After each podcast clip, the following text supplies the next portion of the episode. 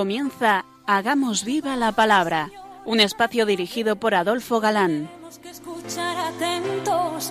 En tu palabra, Jesús, está el mensaje, el del amor, el de andar despiertos. Cuando no tenga sentido la tristeza, en nuestra historia andemos como ciegos. En tu palabra hallaremos la fuerza que nos levante y llene de sosiego.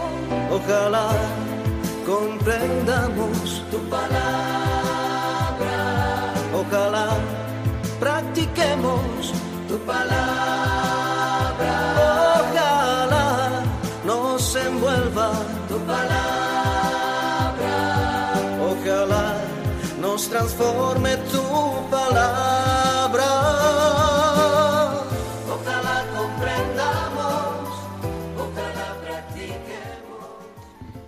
Hola amigos, un día más nos acercamos a la palabra de Dios, que como sabemos es viva y eficaz. Fieles a nuestra cita quincenal con todos vosotros, aquí estamos de nuevo, Ana, Adolfo, e Inma, dispuestos a pasar este tiempo en vuestra compañía. Bienvenidos a nuestro programa Hagamos viva la palabra. Los que nos seguís habitualmente sabéis que estamos analizando en detalle el Evangelio según San Mateo. Nos quedábamos la última emisión pendientes de explicar las palabras de Jesús acerca de las riquezas. Sí, y decíamos eh, que merecía verlo con detalle, pues la lapidaria frase de Jesús no podéis servir a Dios y al dinero. la dice para todos, obviamente también para nosotros. Y lo que es más grave, nos va en ello la salvación. Os lo aseguro, un rico difícilmente entrará en el reino de los cielos. Os lo vuelvo a decir. Más fácil es que un camello entre por el ojo de una aguja que un rico en el reino de Dios. Cuando lo oyeron los discípulos, se quedaron hondamente sorprendidos y dijeron, Pero entonces, ¿quién podrá salvarse? Fijando en ellos su mirada, Jesús les dijo, Para los hombres esto es imposible, pero para Dios todo es posible. Al hablar de un rico, no debemos fijarnos solamente en la riqueza material, la cantidad de, de posesiones o de dinero, como si fuera posible distinguir de acuerdo con ella, lo que es justo o injusto. Tampoco hay que pensar en un rico que con avidez y codicia ha hecho de sus bienes un dios. No, es mucho más sutil. El rico es una persona que tiene mucha riqueza y posesiones, y estas posesiones significan mucho para su vida. Las dos cosas son inseparables. Un rico de esta clase, dice Jesús, está en grave peligro.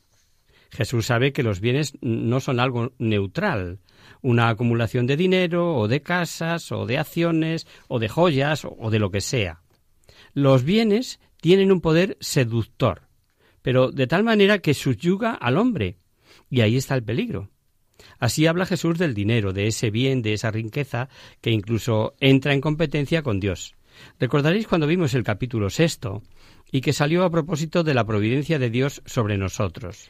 Nadie puede servir a dos señores, porque aborrecerá a uno y amará al otro, o bien se entregará a uno y despreciará al otro. No podéis servir a Dios y al dinero. Nadie puede sustraerse a esa tentación seductora si no se aparta por completo de ella y no se adhiere a Dios. Y Jesús, en esta ocasión, pone una imagen drástica que pone a las claras lo que ha dicho. Exagera, él exagera consciente y desmedidamente. Un camello no pasa nunca por el ojo minúsculo de una aguja.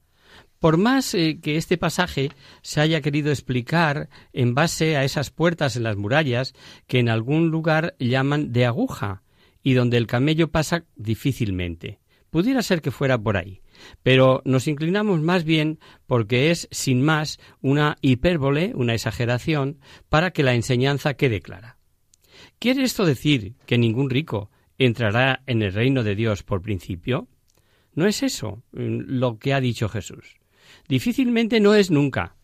Y no dice que nadie lo logre, sino que las posibilidades obviamente son escasas. Estas palabras quieren agitar, eh, sacudir, hacer que caigamos en la cuenta de la gravedad de la situación. El joven rico está encallado en ese escollo, a pesar de hacerme una pregunta tan radical y de estar dispuesto mm, para una orden muy exigente de Jesús. Su apego a los bienes terrenos le hace echarse atrás. En ese nivel de seguimiento, en el camino que conduce a la vida eterna, se echa atrás. Este ejemplo y las graves palabras del Señor sobre los ricos tienen que ser como un estímulo en nuestras conciencias, pues cuántos con una vida acomodada olvidan u olvidamos la verdadera vida, la que interesa, la vida eterna. La sentencia de Jesús aterroriza a los discípulos. Entonces, ¿quién puede salvarse? Les viene sin duda a la memoria las palabras de Jesús que recoge Lucas. Uno le dijo, Señor, ¿son pocos los que se salvan? Él les dijo, Luchad por entrar por la puerta estrecha, porque os digo, muchos pretenderán entrar y no podrán. Cuando el dueño de la casa se levante y cierre la puerta, os pondréis los que estáis fuera a llamar a la puerta, diciendo, Señor, ábrenos, y si os responderá, No sé de dónde sois, no os conozco. Pero Señor, si comimos y bebimos contigo, predicamos en tu nombre. Es preciso experimentar en sí mismo ese temor. Mirar que el salvarse no es algo natural y de todos, ni cuestión de codos, ni de esfuerzo personal. El hombre por sí mismo, sin el amor de Dios, es un pobrecillo, es eh, nada. Decía San Juan María Vianney, el santo cura de Ars. Cuando no tenéis el amor de Dios en vosotros, sois muy pobres. Sois como un árbol sin flores y sin frutos. Muchas almas escogidas han experimentado con dolor tan terrible incertidumbre. La respuesta del Maestro no da ningún consuelo humano ni tranquiliza conciencias. No obstante, libera al hombre de la angustia y del temor. Siempre es lo mismo. Hay que confiar enteramente en Dios. Para los hombres esto es imposible, pero para Dios todo es posible. Tanto el que tiene fe y confía enteramente en Dios, como el que teme seriamente por su vida. En Dios todo es posible, para Él todo es posible. Y el destino del hombre está en manos de Dios. El conocimiento de esta verdad no debe llevar a una angustia ahí servil o una cruel mutilación de sí mismo, sino a la libertad de los hijos de Dios. Dios no es un maestro de escuela ni un tirano, sino un padre. Y hablando de dejar cosas por Jesús, al bueno de Pedro se le ocurre hacer un primer cuadre de caja provisional, como decimos en términos bancarios. Vamos a hacer un cuadre provisional.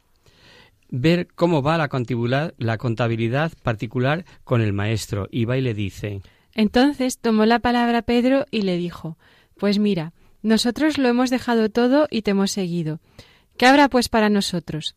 Jesús le contestó Os lo aseguro, cuando el Hijo del Hombre se siente en su trono glorioso en la regeneración, vosotros los que me habéis seguido, también os sentaréis en doce tronos, para juzgar a las doce tribus de Israel. La pregunta de Pedro no es tan dura como la de los hijos del Cebedeo, con aquello de que queremos estar uno a tu derecha y otro a tu izquierda, pero también proviene de, de, de abajo, de la ambición humana.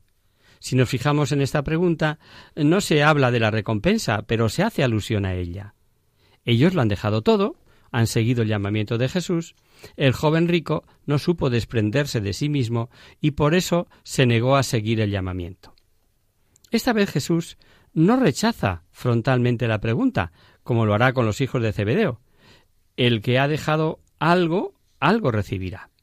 El que ha seguido a Jesús en la humillación compartirá su gloria.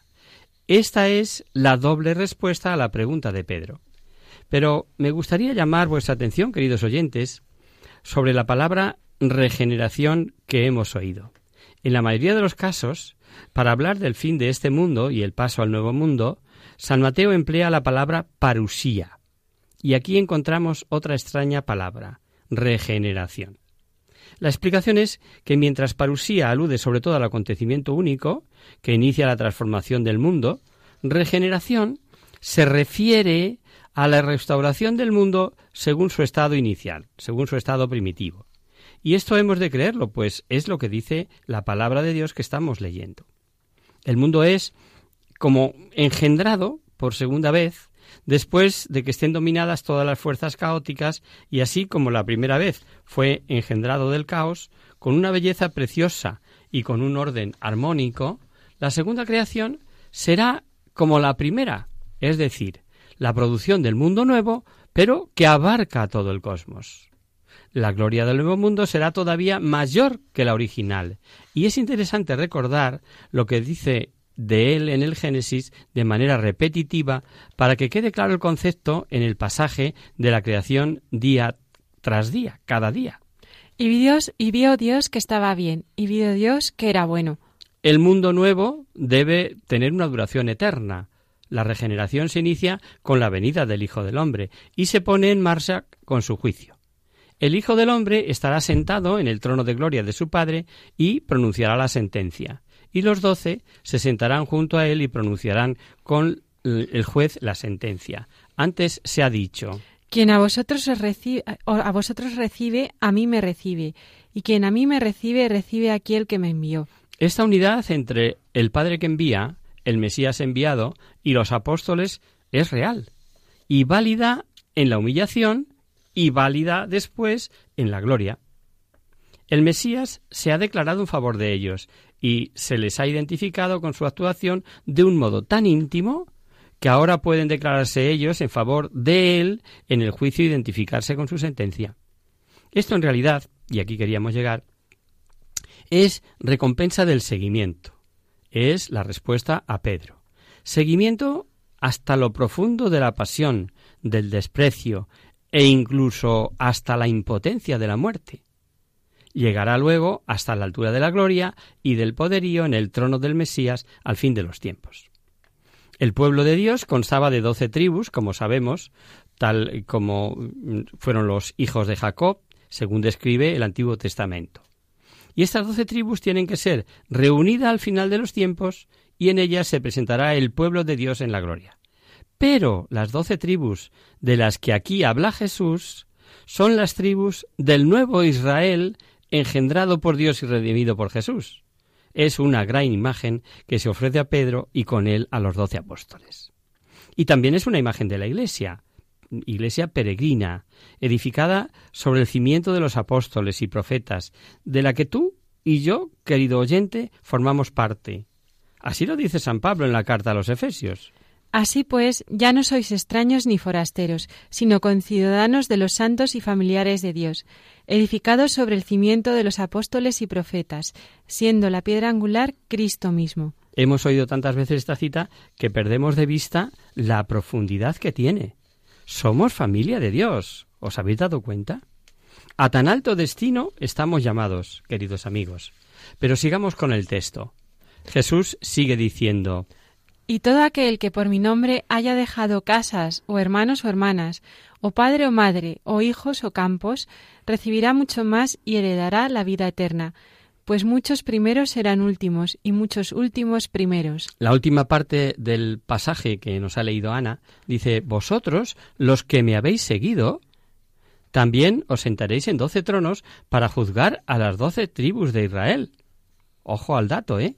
Los que me habéis seguido los que habéis dejado, y se mencionan vínculos familiares, bienes terrenales, que los hijos se separen de los padres o que el campesino abandone su casa y sus tierras, es lo mismo para el caso. Y la enumeración de lo que se deja podría pues, ser más larga, más extensa. Pero lo que importa no es lo que se deja, sino por qué se deja. Pues lo que importa es la relación con el Mesías y el empleo de la propia persona en su seguimiento. Distinto es lo que se reclama y cuanto se reclama, pero en ningún caso el saldo será inferior, pues lo que se recibe a cambio, lo dice explícitamente, es el ciento por uno. Obviamente eh, no se trata de trabajar por esa recompensa. Con Dios no se mercadea, sino para tener claro y creer en la generosidad de Dios que constantemente nos aventaja a los hombres. No trabajamos por la recompensa, pero trabajamos por Dios, que ciertamente es nuestra verdadera recompensa.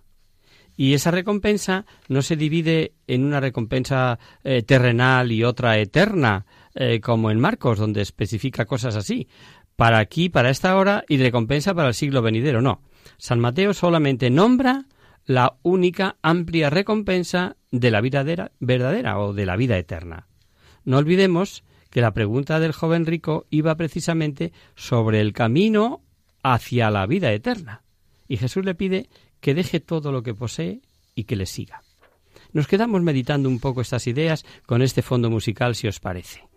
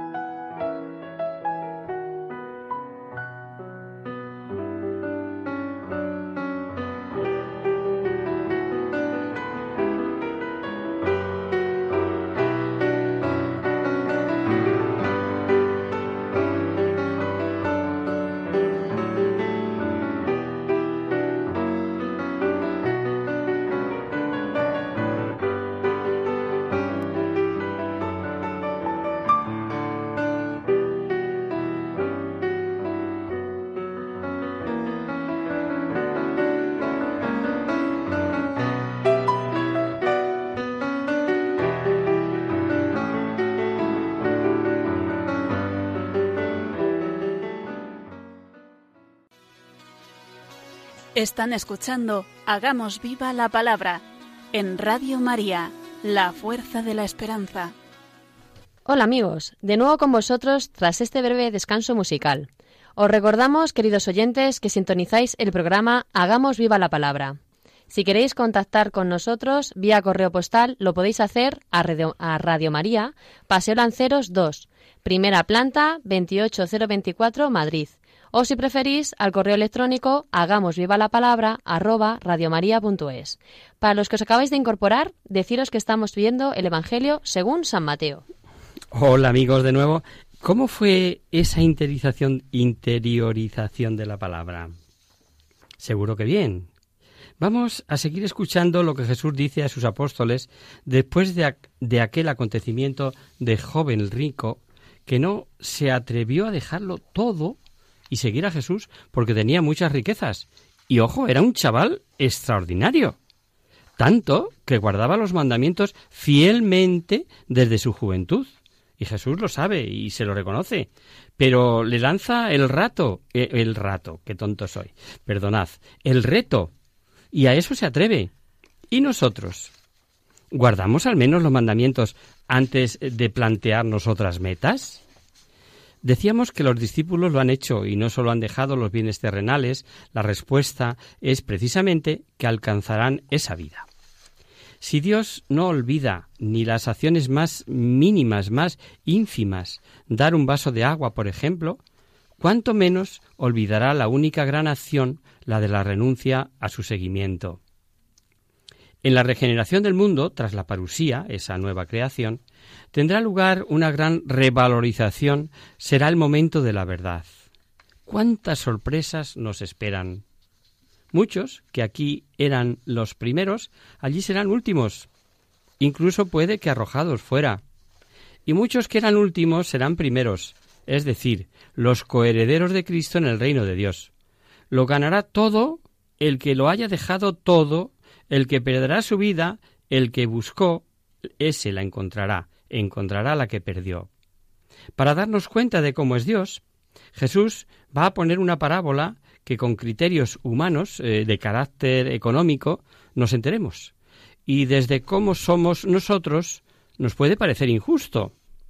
Pero se trata de saber cómo es Él. Escuchemos con atención. El reino de los cielos se parece a un propietario que salió muy de mañana a contratar obreros para su viña. Y habiendo convenido con ellos a denario la jornada, los envió a la viña. Salió luego hacia la hora tercia, y al ver a otros que estaban en la plaza desocupados, les dijo igualmente Id también vosotros a mi viña, y os daré lo que sea justo. Y ellos fueron. Nuevamente salió hacia la hora sexta y a la nona, e hizo exactamente igual. Salió aún hacia la hora undécima y encontró a otros que estaban allí, y les preguntó ¿Cómo estáis aquí todo el día sin trabajar? Ellos le responden Es que nadie nos ha contratado. Él les dijo, Id también vosotros a la viña. Al atardecer, dice el señor de la viña a su administrador, Llama a los obreros y págales el jornal, comenzando por los últimos y acabando por los primeros. Llegaron pues los de la hora undécima, y recibieron cada uno un denario. Cuando llegaron los primeros, pensaron que recibirían más, pero también ellos recibieron cada uno un denario.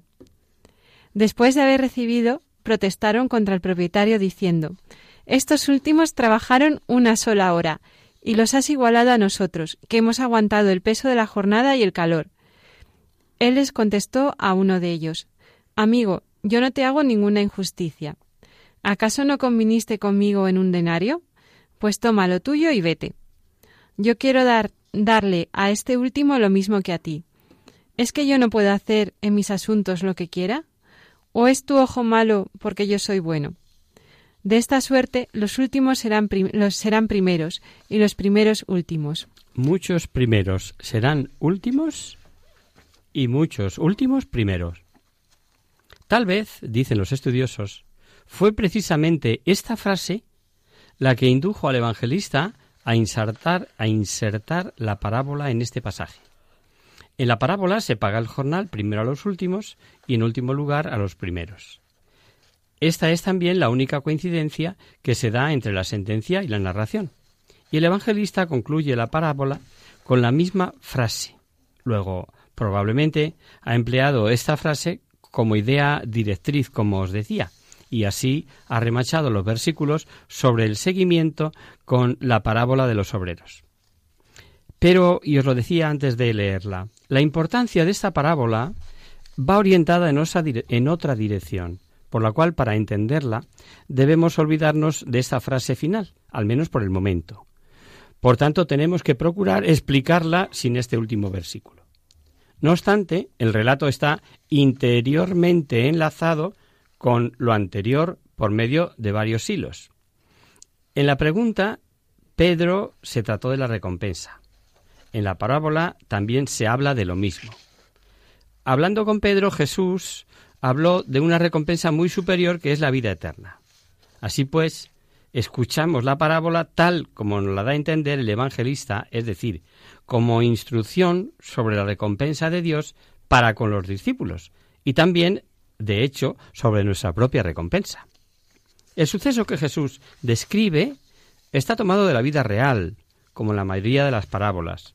En efecto, hay hombres que en la plaza aguardan que alguien le contrate como jornalero. Algunos de nuestros oyentes conocen bien este modo de contratación, ahora en las grandes urbes, tiempo atrás en el medio rural. Un denario corresponde al salario medio de un día de trabajo. Este es un dato constatable históricamente.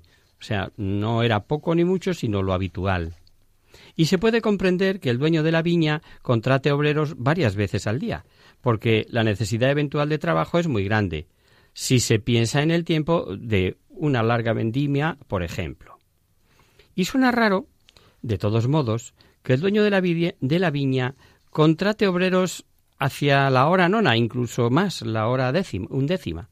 No es probable que poquito antes de terminar el trabajo todavía haya hombres que esperen ganar aquel día el jornal. Tampoco es probable que el dueño de la viña recorra por cuarta vez el camino de la plaza, el camino de la contratación.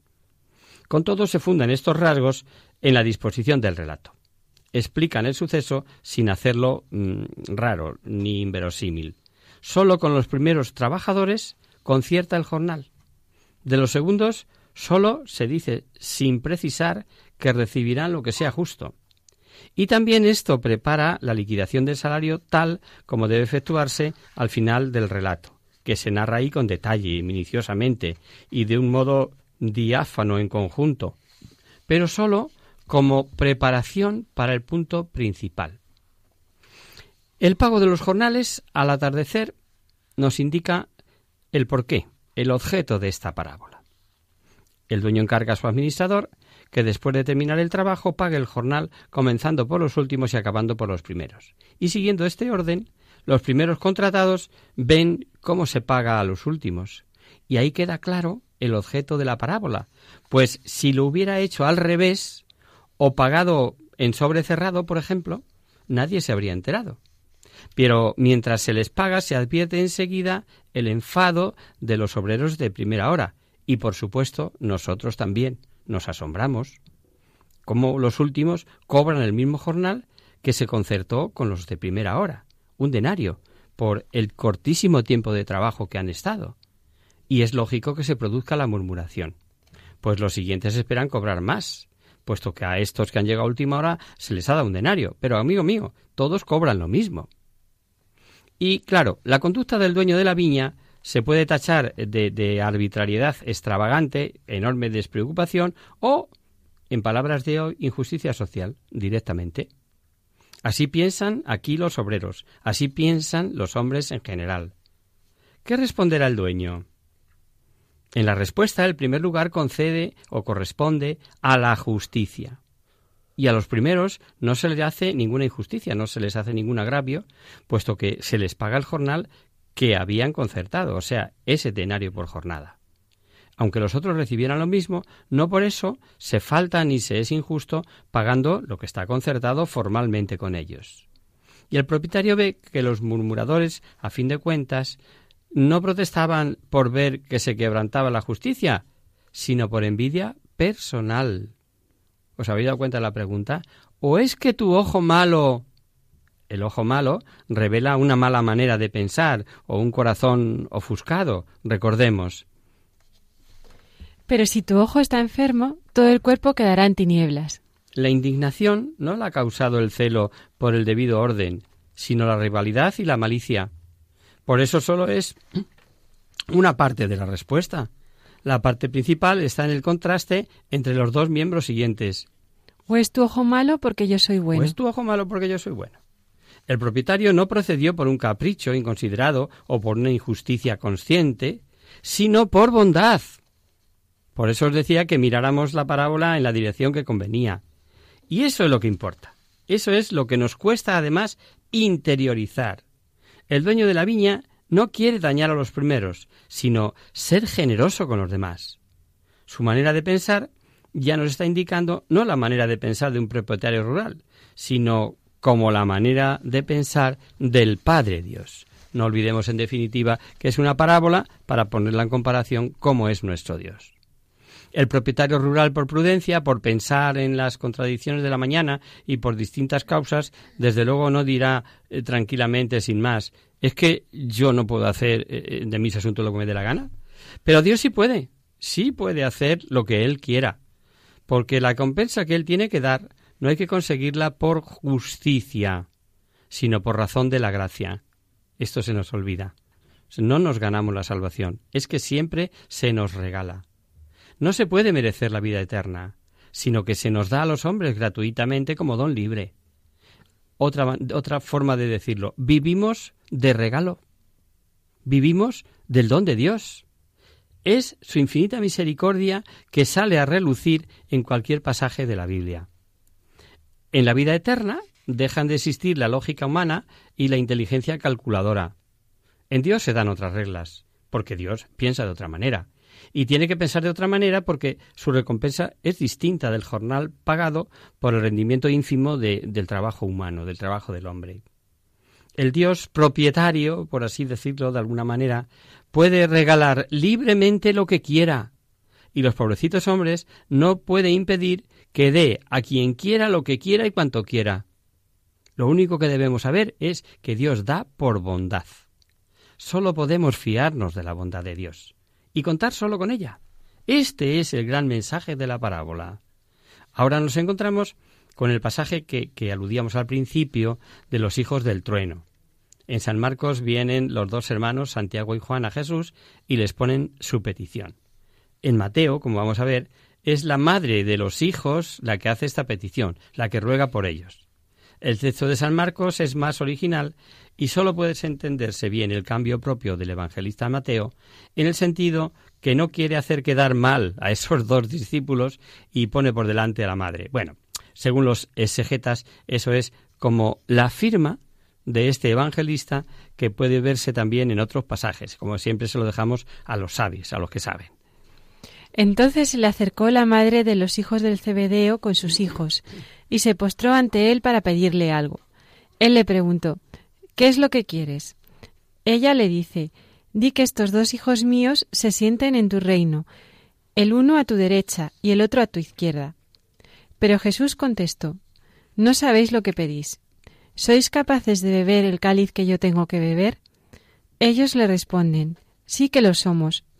Él le replica Cierto, beberéis mi cáliz, pero el sentarse a mi derecha y a mi izquierda no es cosa mía el concederlo, eso es para aquellos a quienes se lo ha reservado mi Padre. Tres veces anuncia Jesús su pasión y tres veces no es comprendido.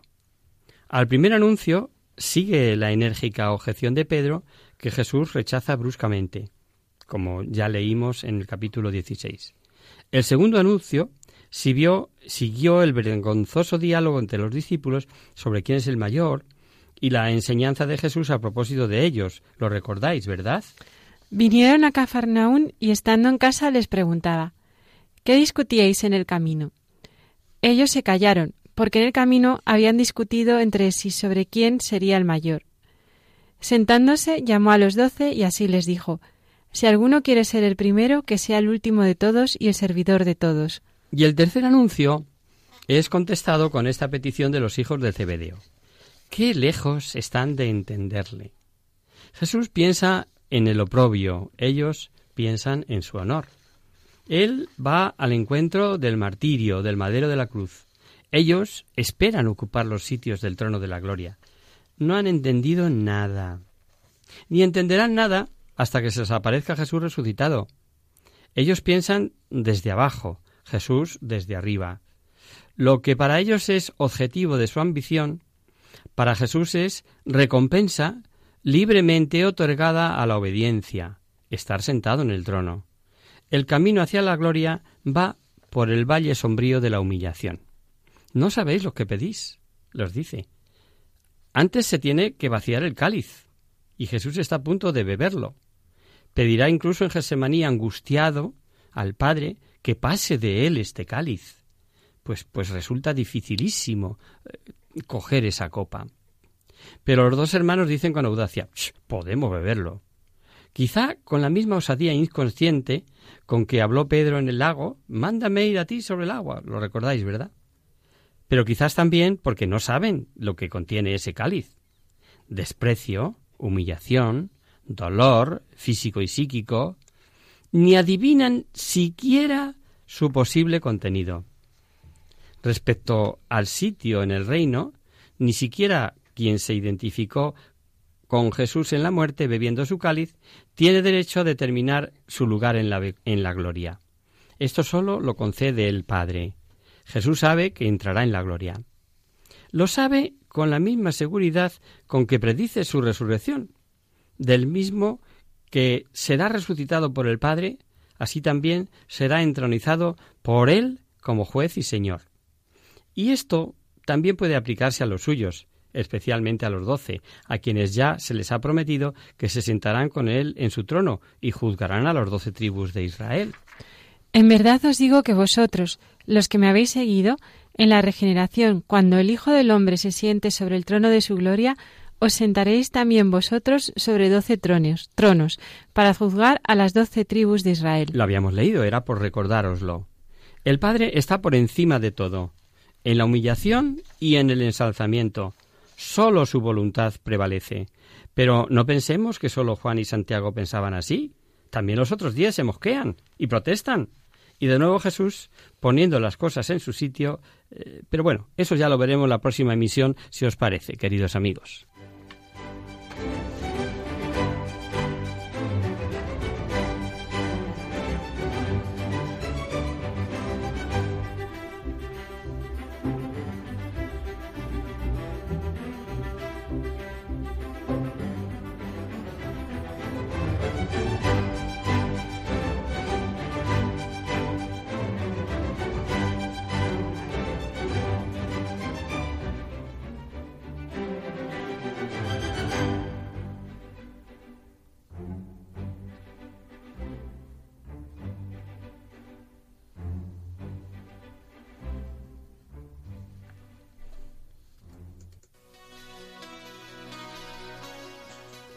Conocer, descubrir, saber. En Hagamos Viva la Palabra. Pasamos ahora, queridos oyentes, a responder a vuestras preguntas y damos comienzo a nuestro espacio Conocer, Descubrir, Saber. Y hoy hemos recibido un email de Beatriz que nos dice lo siguiente. Hola Adolfo, me llamo Beatriz y os escribo desde Tarragona.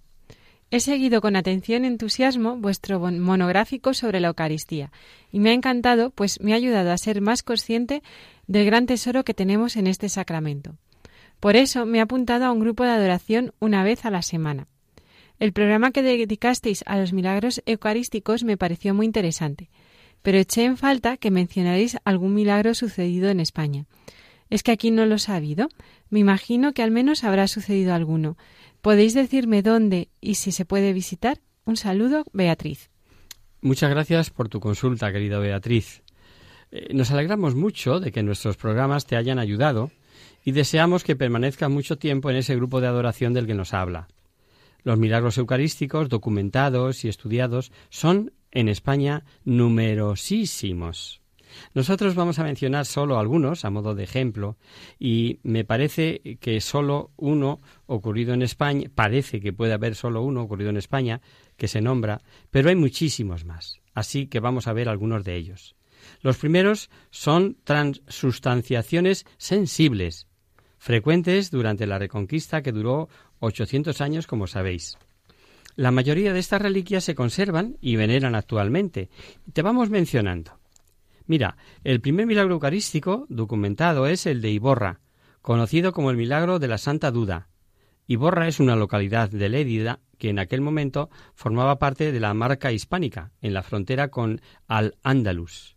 Y el milagro tuvo lugar en el año 1010, en un momento histórico marcado por la herejía de Berengario, que negaba precisamente la presencia real de Cristo en la Eucaristía. El párroco Bernat Oliver, Oliver, influenciado por la herejía, dudaba mientras celebraba la misa. Durante la consagración, el vino del cáliz se, transformó en sangre, desbordándose y derramándose por el altar y por el suelo. El entonces obispo de Urgel, San Hermengol, lo constató personalmente y el Papa Sergio IV certificó el milagro mediante una bula que se conserva en el archivo diocesano de Salsona. En 1663 se construyó un santuario para acoger a los innumerables peregrinos y en 1210 celebraron el milenario del milagro, siendo año jubilar y acogiendo a miles de peregrinos de todo el mundo que acudieron para venerar las reliquias y ganar el jubileo. En otro milagro fue el de Caravaca de la Cruz, quizá más conocido, ocurrido en la festividad de la Santa Cruz, el 3 de mayo de 1231. Esta ciudad murciana es famosa por albergar, albergar el Dignum Crucis en el santuario de la Santa Ibera Cruz, como sabéis. ¿Cómo ocurrió el milagro, Ana? El sultán almohade Buceid, que había oído la predicación del padre Ginés Chirino y quiso saber lo que era una misa, así que, así que encargó que se celebrara una en su presencia. Tras llevar todo lo necesario a palacio, el sacerdote echó en falta la cruz del altar y se lo, y se lo hizo saber al rey moro. Y fue este el primero en darse cuenta de que de dos ángeles descendían con una cruz entre las manos ante la presencia de todos. Además, premiado sin duda por buscar a Dios de buena voluntad, vio al niño Jesús en la hostia durante la consagración. El sultán y toda su corte se convirtieron al cristianismo, y con el tiempo, en este mismo lugar se construyó el monasterio y santuario donde se venera el Lignus Crucis. El milagro de los corporales de Daroca es de 2239 y convirtió a Daroca en un importante lugar de peregrinación durante la Edad Media. Los hechos se relatan en la Carta de Chiva, documento de 1340 que se guarda en el archivo colegial de Daroca. El milagro no tuvo lugar en Daroca, sino en el castillo de Xio, en Luchente, cerca de Valencia. ¿No es así, Ana? Así es. Tras la conquista de Valencia, el noble Berenguer de Etenza lideraba compañías llegadas de Daroca, Calatayud y Teruel para luchar contra los moros que, habían, sitiado el castillo del Xío. Este noble pidió a Monsén Mateo, clérigo de la iglesia de San Cristóbal de Daroca, que celebrara una misa. Durante la misma, cuando el sacerdote elevó el paño donde se guardaban seis hostias, todos vieron que estaban empapadas en sangre. Ante el prodigio, se lanzaron a la batalla llevando el corporal como estandarte y derrotaron a los musulmanes. Tras la victoria, surgieron las disputas sobre dónde debía conservarse la reliquia, porque eso sí lo tenían claro todos, que lo era, había sido patente a sus ojos. Y para resolver el conflicto, la colocaron sobre una mula que dejaron suelta. Y esta mula fue a caer muerta en la puerta de la iglesia de San Marcos, hoy convento de las religiosas de Santa Ana, junto a la puerta de Daroca. El paño de los corporales estuvo depositado allí muchos años hasta que se trasladó a la iglesia colegial de Santa María. Actualmente se expone todos los jueves en la hora santa y se saca en procesión el jueves del Corpus. El milagro de Cebreiro, eh, ocurrido en el 1300, sucedió para despejar las dudas de un sacerdote, otro detalle de misericordia del Señor. ¿Qué ocurrió allí, Ana?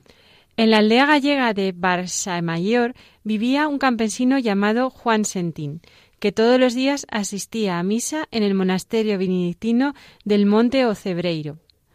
Un día que la nieve había cubierto los caminos y el viento soplaba con fuerza, uno de los monjes celebraba la misa diaria sin la asistencia de ningún feligrés. En el momento de la consagración entró en la iglesia Juan Santín, exhausto. El monje, que no creía en la Eucaristía, pensó Aquí viene este loco con la tempestad, a ver un poco de pan y un poco de vino. Al momento, la hostia se convirtió en carne y el vino en sangre, manchando los corporales. Este milagro suscitó una gran devoción a Jesús Eucaristía. A pesar del paso del tiempo, de guerras y de incendios, las reliquias del milagro se conservan y veneran actualmente. La iglesia también alberga los sepulcros del monje y del campesino. Y vamos por el quinto. El milagro de los peces de Alboraya, que data de 1348. En este pueblo valenciano ocurrió un milagro curioso. El Santísimo Sacramento fue sacado de las aguas por unos peces. Cuéntanos cómo fue. Un día, cuando el párroco de Alboraya cruzaba un marranco para ir a llevar la comunión a un judío converso llamado Masamardá, una crecida de las aguas le tiró de su cabalgadura, y el viático con tres hostias consagradas cayó al agua. El párroco, el sacristán y varios feligreses las buscaban afanosamente, llegando hasta la desembocadura en el mar. Y allí vieron con asombro que tres grandes peces, con las cabezas levantadas, traían en sus bocas las formas que se habían perdido. Al acercarse el sacerdote, alargaron la cabeza y las depositaron en el cáliz. Al volver al pueblo celebraron una misa en acción de gracias y se consumieron las formas. Después comunicaron lo sucedido al prelado de Valencia, Hugo de Fenollet, quien, ante notario eclesiástico, mandó formar la correspondiente prueba para la instrucción del proceso. Vamos con otro. El niño Jesús se dejó ver en la Eucaristía en el bellísimo milagro de Moncada, en Valencia, en 1392. Este milagro se narra en los anales eclesiásticos del padre Odorico Reinaldi y en numerosos documentos del Archivo Municipal de Moncada. Un sacerdote llamado Jaime Carros dudaba de la validez de su ordenación sacerdotal, porque el obispo que le consagró había sido ordenado por Clemente VII. Recordamos que el antipapa Clemente VII había sido elegido por cardenales franceses con la intención de reinstaurar la sede papal en Aviñón. Era la época del gran cisma de la Iglesia, en la que hubo dos sedes papales, una en Roma y otra en Aviñón. Pero sigamos con lo nuestro. Pedía pues a Dios que disipara sus dudas. Entonces, el día de Navidad de 1392 sucedió el milagro. Una niña de cinco años, que sería después Santa Inés, le dijo a su madre que quería quedarse a jugar con el niño que el sacerdote había tenido en sus manos durante la consagración. Al día siguiente, madre e hija acudieron de nuevo a misa, y la pequeña volvió a ver al niño Jesús. Así que su madre se lo contó al sacerdote. Este quiso hacer una prueba y le mostró dos hostias, una consagrada y otra sin consagrar. La pequeña Inés reconoció al niño Jesús en la consagrada, mientras que en la otra solo vio un disco blanco. Con este milagro y la ayuda de Santa Inés, aquel sacerdote, lleno de alegría y emoción, desterró sus dudas para siempre. Otro que tenemos de 1420, el milagro de Guadalupe. Eh, fue protagonizado por el prior de este monasterio cacereño, el venerable padre Cabañuelas, que lo dejó por escrito y plasmado por Zurbarán en un lienzo que se conserva junto a la reliquia. Este monje Jerónimo pedía a Dios que le librara de sus dudas acerca de la transustanciación. Un día, durante la consagración, vio descender una gran nube sobre el altar. Al desaparecer la nube, vio con espanto que la hostia y el vino que estaba consagrando habían desaparecido. Más tarde, entre lágrimas, vio aparecer la hostia consagrada sobre un plato resplandeciente. Al colocarse sobre el cáliz empezó a sangrar, hasta llenarlo como estaba antes, manchándose además el paño que se conserva dentro del, relicario de la Virgen de Guadalupe. Os aconsejo que si visitáis este monasterio, no dejéis de pasar eh, por la sacristía donde está este zurbarán precioso, con una luz que buscas, mm, porque se ve en el cuadro, pero que no la hay, no hay tal. No dejéis de verlo. Finalizada la reconquista, los milagros eucarísticos se producen con frecuencia tras robos y profanaciones de hostias consagradas. Por ejemplo, en el milagro de Ponferrada ocurrido en 1533 y estudiado por el sacerdote Augusto Quintana. Un comerciante llamado Juan de Benavente robó la custodia de plata de la iglesia de San Pedro, con la idea de venderla, llevándose también el tabernáculo de madera. Como éste no tenía gran valor, decidió arrojarlo al río Sil, pero entonces se volvió tan extrañamente pesado que no pudo lanzarlo al agua. Asustado, lo llevó a su casa y lo escondió debajo de la cama. Por la noche, junto con su esposa, vio salir unos rayos de luz. Atemorizado, abandonó el tabernáculo y las hostias en el campo del arenal. Pero la historia no acaba ahí, pues lo que Juan había tratado de esconder fue encontrado tiempo después. ¿Cómo? Por la luz que salía de aquel campo por la noche y por la bandada de palomas que se había asentado allí y que desapareció cuando el rector de la Basílica de la Encina recogió las sagradas formas. El ladrón confesó lo ocurrido lleno de remordimientos, y en aquel campo se erigió una ermita consagrada al Santísimo Sacramento, que fue centro de adoración, destino de romerías y escenario de varios milagros. Esta ermita fue derruida en 1970 dentro del plan urbanístico de modernización, pero recientemente se ha creado una asociación de vecinos para reconstruirlo con donativos de empresas locales. Y vamos con el noveno, este cerca de aquí, de Madrid. El milagro de Alcalá de Henares tuvo lugar en 1597 y también se produjo como consecuencia de un robo. Cuéntanos, Ana. Un hombre acudió al sacerdote jesuita Juan Juárez con 24 hostias consagradas y le confesó arrepentido que las había robado junto a un grupo de moriscos en diversos templos. En otras ocasiones los ladrones habían envenenado envenenado las formas y habían matado así a varios sacerdotes. Por esta razón las dejó en el sagrario metidas en agua para que se disolvieran de forma natural. Pero pasaba el tiempo y las hostias consagradas permanecían intactas. Hicieron la prueba con otras no consagradas, observando que estas las últimas efectivamente sí se deterioraban. Lamentablemente, durante la guerra civil la reliquia desapareció. A pesar de ello, en Alcalá de Henares se sigue celebrando por todo lo alto la, la conmemoración del milagro. Luego está el milagro de Silla, que tuvo lugar en 1907. Es otro ejemplo de conservación milagrosa de hostias consagradas tras el robo de las mismas. En esta localidad valenciana fue sustraído un copón con hostias consagradas, que se encontraron dos días después ocultas bajo unas piedras. Las sagradas formas permanecen incorruptas desde entonces y se custodian en la iglesia de Nuestra Señora de los Ángeles. Como los documentos que lo certificaban se destruyeron durante la Guerra Civil, en 1982 se inició de nuevo un proceso canónico para decretar el culto que debían recibir aquellas hostias del milagro. Y por último, vamos a hablar del más reciente en el tiempo, el milagro de Moraleja del Medio, una localidad aquí muy cercana a Madrid, vamos, pertenece a Madrid este pueblo, y que ocurrió en 1936 y del que queda aún algún testigo vivo. El 16 de julio de 1936, festividad del Carmen, Clemente Díaz Arevalo, párroco del pueblo madrileño de Moraleja de en Medio, celebró la Eucaristía y reservó en el sagrario las formas sobrantes. Dos días después comenzó la guerra civil. El sacerdote, amenazado de muerte, consiguió huir gracias a la ayuda del alcalde. Antes de partir, encomendó el copón con las hostias consagradas a las Marías de los Sagrarios, para que pudieran proseguir la adoración eucarística de forma clandestina, de casa en casa, y evitar así los sacrilegios que se estaban produciendo en otros lugares. Cuando el pueblo fue evacuado durante la guerra, enterraron el copón en la bodega de Eduardo Morales, y al desenterrarlo meses después había perdido toda la pátina de plana del, del copón, de plata, pero las dieciséis formas estaban en perfecto estado, a pesar de la humedad del lugar. Los fieles atribuyeron a la presencia de la Eucaristía el hecho de que las dos bombas que cayeron en el lugar no explosionaran. Tres obispos han certificado la conservación de las hostias, que se guardan en un copón de cristal en la iglesia de San Millán, y son veneradas por muchos fieles, que dan testimonio de gracias y curaciones tras rezar estas sagradas formas. Y aquí lo dejamos por hoy. Querida Beatriz, esperemos haber satisfecho tu curiosidad. Y como decimos siempre, quedamos a vuestra disposición para cualquier otra duda o sugerencia. Y hasta aquí, queridos amigos, el programa de hoy.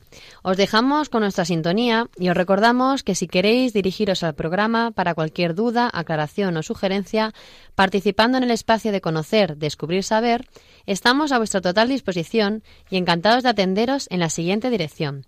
Radio María, Paseo, Lanceros número 2, primera planta, código postal 28024 de Madrid.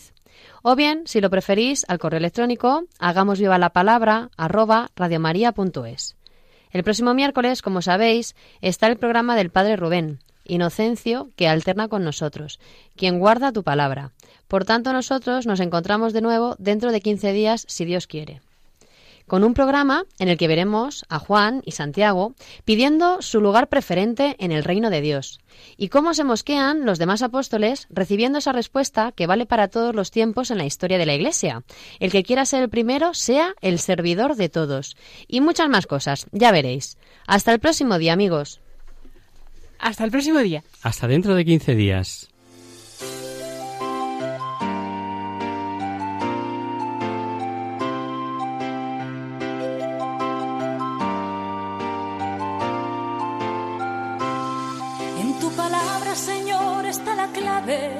Solo tenemos que escuchar atentos.